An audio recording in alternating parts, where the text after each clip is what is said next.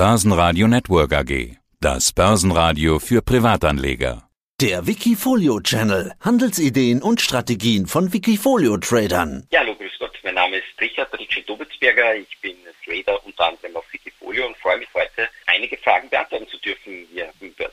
Ja, und wir wollen in deine Wikifolio-Strategie schauen, und zwar Umbrella. Haben wir in der Vergangenheit schon immer wieder drüber gesprochen. Es sind gute Zeiten für dich an der Börse. Auf 12 Monatssicht, das ist der erste Punkt, den ich mir angeschaut habe, hast du 105% plus in deiner Performance, deutlich über dem Durchschnitt, aber auch einen Haufen Volatilität. Auch das muss man ehrlicherweise sagen, wenn man sich deine 12-Monats-Performance anschaut. Wie war denn dein Eindruck der vergangenen Monate?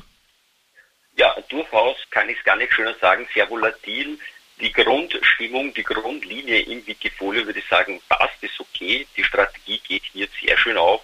Die Volatilität ist natürlich aufgrund der einzelnen Werte, die hier auch vorhanden sind, die ja auch volatil und sehr zukunftsorientiert.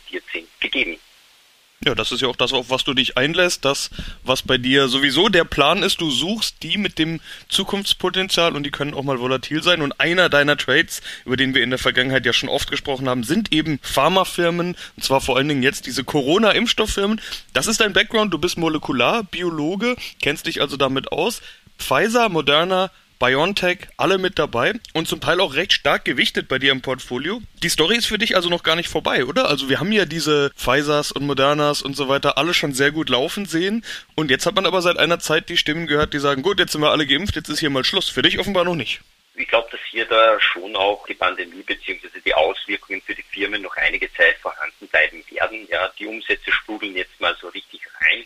Wenn man sich diese drei Unternehmen ansieht, Pfizer, Moderna oder BioNTech, äh, die sind hier sehr gut aufgestellt und Moderna und BioNTech insbesondere mit der mRNA-Technologie, neue Impfstofftechnologie beziehungsweise eine Technologie, die nicht nur in der Impfstoffentwicklung eine wichtige Rolle spielt und spielen wird, sondern eben auch in der Krebsentwicklung beziehungsweise in der Entwicklung von Medikamenten gegen Krebs, unterschiedliche Tumorerkrankungen und deswegen aus meiner Sicht noch immer sehr, sehr heiße Eisen setzt du aber auch noch auf diese Corona-Impfung weiterhin? Also es gibt ja auch die These, dritte Impfung ist jetzt dann fällig in Israel. Wenn ich richtig gesehen habe, geht's jetzt dann bald schon los und die Empfehlungen kommen, dass ja vermutlich wir alle uns bald noch ein drittes Mal impfen lassen werden, beziehungsweise es gibt ja auch die Spekulation, dass wir uns jedes Jahr neu wieder impfen lassen müssen, ähnlich wie es bei der Grippe ist. Ist das vielleicht auch ein bisschen ein Trade, eine Spekulation darauf? Fundamental auf jeden Fall. Ja, Moderna entwickelt bzw. forscht ja an einer Kombinationsimpfung von mRNA-Impfstoff, also Covid-Impfstoff und einer Grippeimpfung. Äh, und ich kann mir sehr gut vorstellen, äh, dass so ein Modell einer jährlichen Impfung in der Kombination äh, nicht nur dieses Jahr der Fall sein wird, so wie es eben Israel schon wieder vorzeigt, sondern dass so eine Entwicklung auch die nächsten Jahre anhalten könnte. Und wenn man schon dabei ist, eben der mRNA-Impfstoff oder die mRNA-Technologie könnte hier eine wunderbare Lösung nicht nur, nur für diese Erkrankungen sein, wunderbare Lösung auch für andere Infektionskrankheiten und deswegen fundamental aus meiner Sicht ein Game Changer, deswegen auch im Wikifolio Umbrella und auch in anderen Wikifolios von mir enthalten. Aber was für ein Potenzial haben diese Big Pharma Firmen denn überhaupt noch? Ich habe doch schon gesagt, dass die sehr, sehr, sehr gut gelaufen sind, teilweise wirklich sensationell gelaufen sind. Mir hat kürzlich mal jemand gesagt, der auch im Sektor tätig ist, dass eigentlich die zweite Reihe inzwischen viel interessanter wird.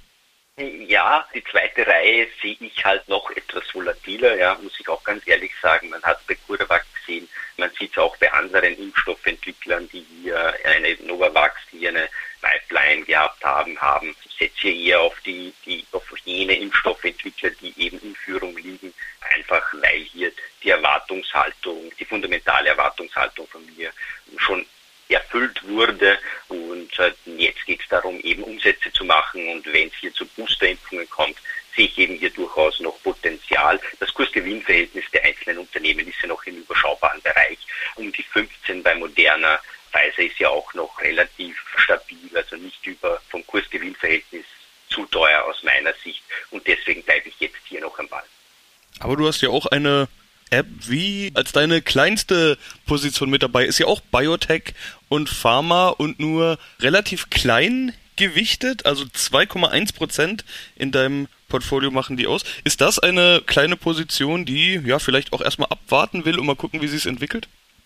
Ja, FI ist eigentlich schon länger in meinem Portfolio auch enthalten. in Umbrella, beziehungsweise wie gesagt auch anderen, äh, ist äh, fundamentaler, sehr spannendes Unternehmen, denke ich, doch hat eine sehr groß und breit gestreute Pipeline. Und ja, die ist jetzt 2,1 Prozent gewichtet, aber das ist äh, eher nicht aus einem besonderen oder gesonderten Umfeld heraus, sondern wirklich, äh, weil es fundamental auch ein sehr schöner Dividendenwert ist. Jetzt sind wir schon mittendrin im Talk um die einzelnen Aktien. Machen wir doch mal weiter. Zwölf Aktien sind dabei, am stärksten gewichtet Sunrun mit 18,4 Prozent. Das ist bei zwölf Aktien im Portfolio ja schon ein richtiges Schwergewicht. Äh, eine Solarfirma, setzt du da auf das Thema Solar oder ist das speziell diese Aktie, die dir gefällt?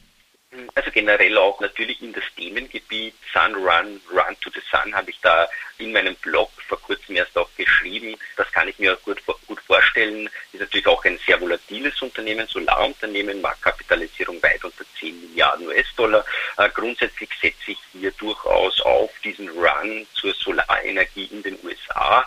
Äh, ist ja ein amerikanischer Konzern oder ein amerikanisches Unternehmen dahingehend. Und hier ist wirklich die Gewichtung auf den Trend erneuerbare Energiequellen zu setzen und ja, ist schon auch mal gut gelaufen. Charttechnisch ist es eben zu einem Rücksetzer dann gekommen und aktuell hier eine Konsolidierung. Die neuen Zahlen werden am 5. August veröffentlicht werden und das ist hier eine Spekulation wirklich in schöne Zahlen. Wie gesagt, spekulativ im Konjunktiv, aber das ist eben Umbrella eine Investition, vielleicht eine rosige Investition in die Zukunft, wenn es darum geht, erneuerbare Energiequellen zu erschließen. Und die Sonne ist ja hier eine sehr erneuerbare Energiequelle und sehr energiereich, wenn man so will.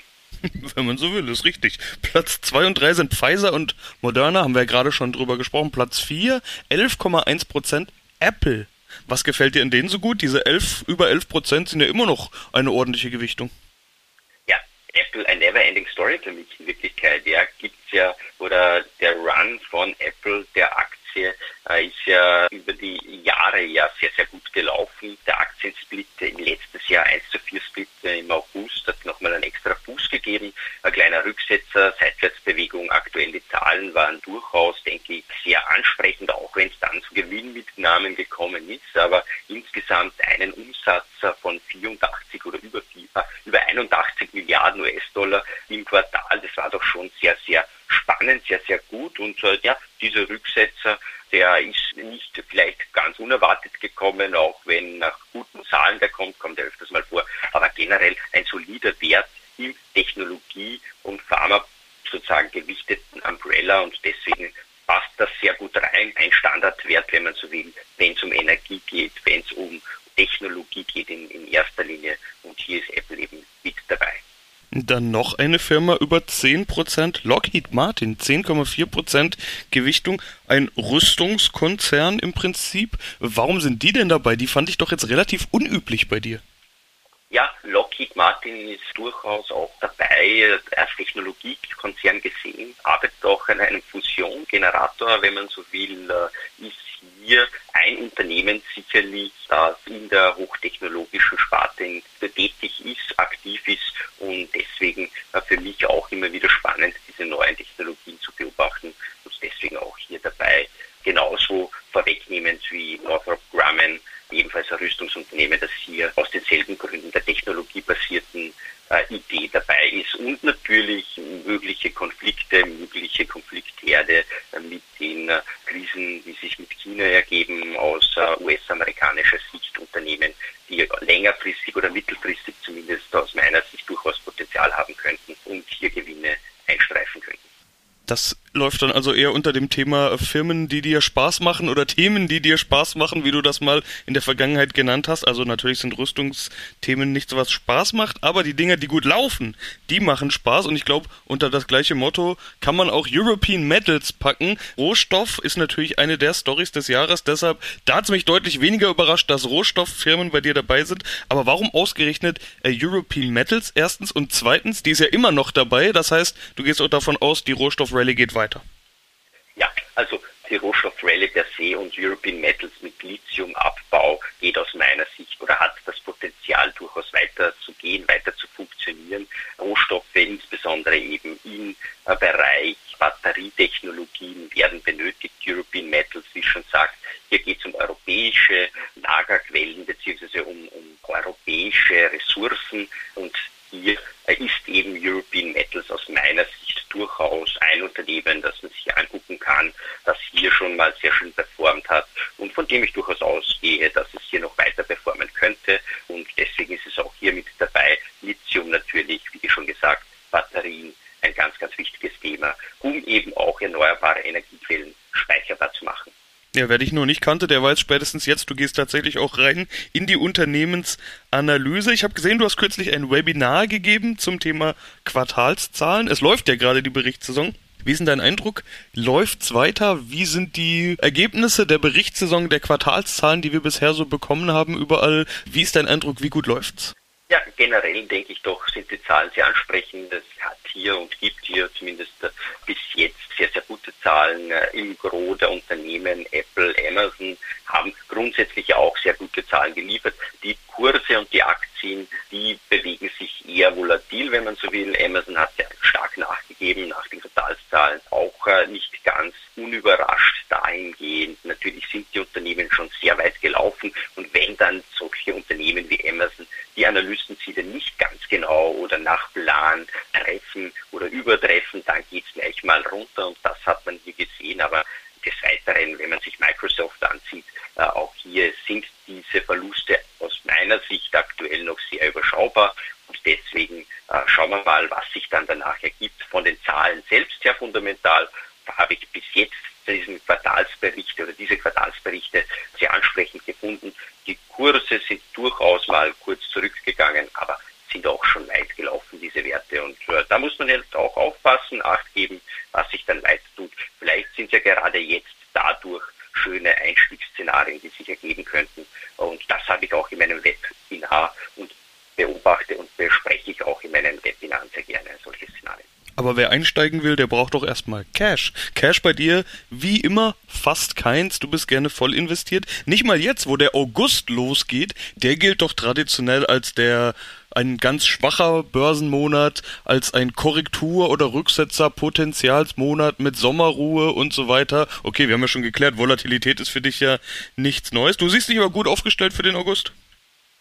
Ich sehe mich immer gut aufgestellt. Hinter jeder dieser Ideen, hinter jedem dieser Trading-Ideen, die man separat, also jede einzelne Aktie, jeden einzelnen Wert kann man ja als eigene Idee auch generiert sehen und es obliegt und liegt hinter jeder dieser Ideen, jeder dieser Werte ein Stop-Loss und dieses Stop-Loss ist scharf und sollten sich die Kurse dahingehend Richtung Süden bewegen, dann wird das auch gezogen und deswegen bin ich da ganz entspannt, bin ja da ja, kein Daytrader, sondern kann mich hier ganz entspannt zurücklehnen und mir äh, das Börsengeschehen ansehen, mache mir meine Gedanken eben am Wochenende, am Abend und setze dann eben diese Trades in der Folge um. Und genauso ist es in Umbrella und in den Wikifolios genauso, wie sich diese Strategie schon seit 2012 aus meiner Sicht durchgesetzt hat. Ja, dann wünsche ich auch weiterhin eine ganz entspannte Zeit, vor allen Dingen einen entspannten Sommer. Richie, soweit vielen Dank. Super, herzlichen Dank und äh, alles Liebe aus Wien. Wikifolio.com Die Top-Trader-Strategie Börsenradio Network AG. Das Börsenradio. Das Börsenradio Nummer 1.